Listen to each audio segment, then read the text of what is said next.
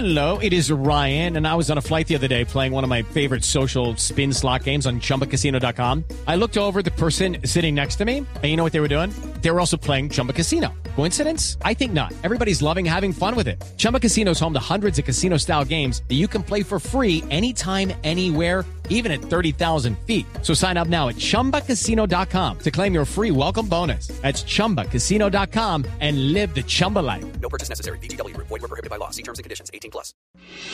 La noticia del momento en Blue Radio. 6:45 minutos, atención. La Fiscalía acaba de tomar decisiones importantes que tienen que ver con un eh, magnicidio cometido en la década de los 80, en la época en la que comenzó la actividad criminal directa de ataque al Estado de Pablo Escobar Gaviria y el cartel de Medellín. Ha sido citado en indagatoria un muy importante dirigente político colombiano por su presunta participación en el asesinato del exministro de Justicia Rodrigo Lara Bonilla. ¿De quién se trata, Silvia Charri? Sí, señor, pues mire, fue a través 6:46 minutos. Acaba de tomarse la determinación de la Fiscalía General de la Nación que les contamos a los oyentes. Tiene que ver con la citación a indagatoria por parte de la Fiscalía General de la Nación de Alberto Santofimio Botero y de Jairo Ortega para que respondan por su presunta participación en el asesinato de Rodrigo Lara Bonilla el 30 de abril de 1984. Silvia.